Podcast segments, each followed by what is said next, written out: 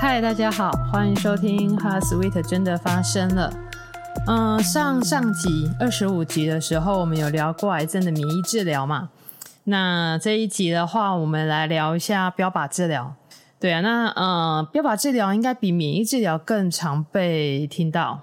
标靶治疗的原理其实就跟它的那个名称一样，就跟它的名字“标靶”这个意思差不多。对，因为我们的癌细胞哦，上一集有讲，嗯，就二十五集的时候有讲过，说我们的癌细胞呢，是因为本来都是正常细胞，但是有不正常的分化，然后突变导致而来的。那标靶治疗呢，就是应用了这一些癌细胞它不正常的分化。所谓不正常的分化，就是它跟一般的正常细胞的那种生长的历程是不太一样的。嗯，如果以比较白话一点的话，就可以把它想成是一种突变，然后就是癌细胞它就是正常细胞的突变。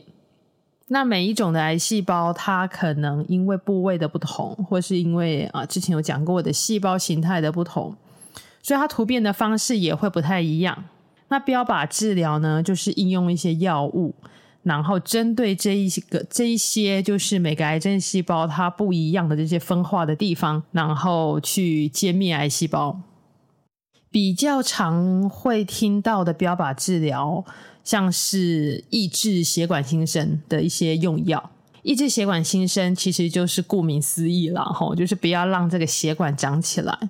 有一些的癌细胞它在突变的时候，就很容易造成一个就是血管的新生。我刚刚做了一件事情，我刚刚才发现我的那个监听喇叭的声音没有关，难怪我觉得我听起来的声音怪怪的。好了，大家再一起修好了。好，然后刚刚讲到那个呃血管新生嘛，吼，对，所以呃这一类的标靶药物，它就是作用在这一些就是血管快速新生的这些这种类型的癌细胞上面。然后，因为如果血管不新生了的话，那细癌细胞它本身就没有办法供给足够的养分嘛，对啊，它就没办法没办法生长，所以就是抑制血管新生。嗯、另外一种也蛮算蛮常见的，就是它去阻断一个癌细胞的讯息传递。这个有一点复杂，不过大概的意思是说，我们的细胞它如果要被活化的话，它不仅需要有血液带养分过去。它还需要里面有一些很复杂的，嗯，类似讯息，我们会把它翻译成讯息传递了。但它其实就是透过一些激酶，然后要去做一个类似这种传号命令的这一种动作，这个细胞才能够生存。那癌细胞它的这种传递讯息的方式，因为它有突变嘛，所以跟正常的细胞可能会有一些不一样。那呃，这个标靶药物呢，就是针对这一种不不一样的部分，然后去将癌细胞就是避免它一直活化这样子。那再一种也蛮常见的，就是也是针对癌细胞的呃表面抗原。就刚刚有讲到说，癌症细胞是突变嘛，对，那突变了的话，它一定有一些基因形态的改变。那有一些的标靶药物呢，就是利用这一些改变，去跟它的这种表面抗原做结合。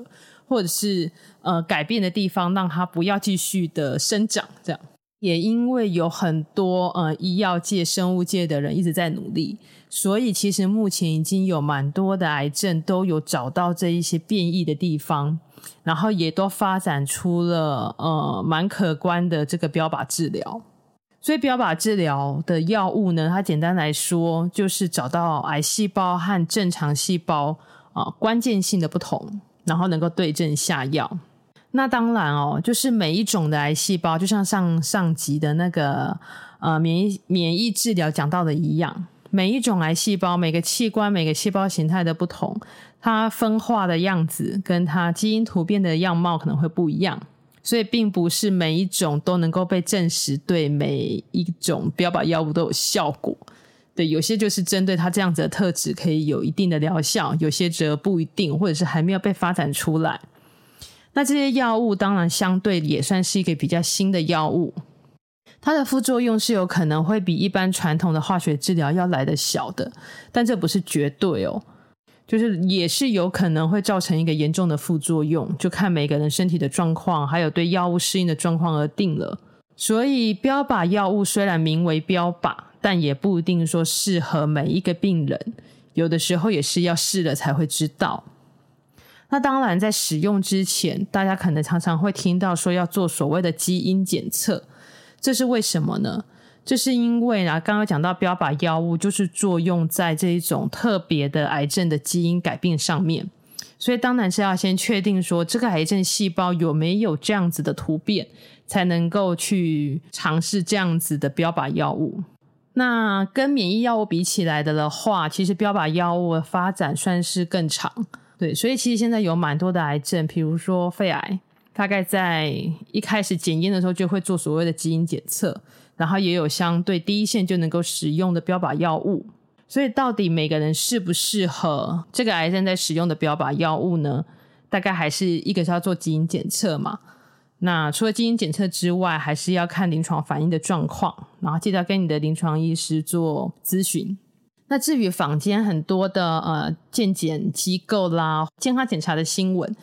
呃，可能会标榜着说是不是要先把这个癌症基因找出来的这样子的检查。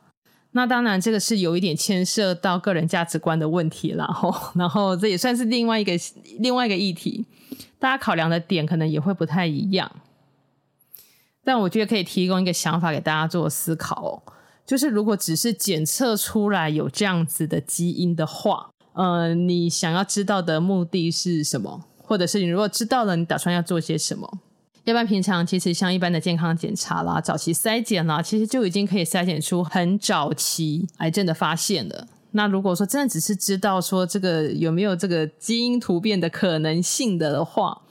就如果知道的是要做什么，这样大家可以从这个方向去思考。好的，那这一集我们就简单跟大家聊一下标靶治疗是什么。然后，并不是每一个人都适合每一种的标靶治疗。对，那至于这个癌症的治疗的部分呢，其实真的还是要跟你的主治医师跟整个医疗团队去做讨论。对，那其实现在癌症的药物越来越多，基本上能够早期的治疗。然后得到一个良好的控制，或许也不会太影响生活的品质，还是可以。我我知道的很多病人也是照常的在工作，在生活。好的，那今天就聊到这里喽，我们下一集《Heart Sweet》真的发生了，空中再见，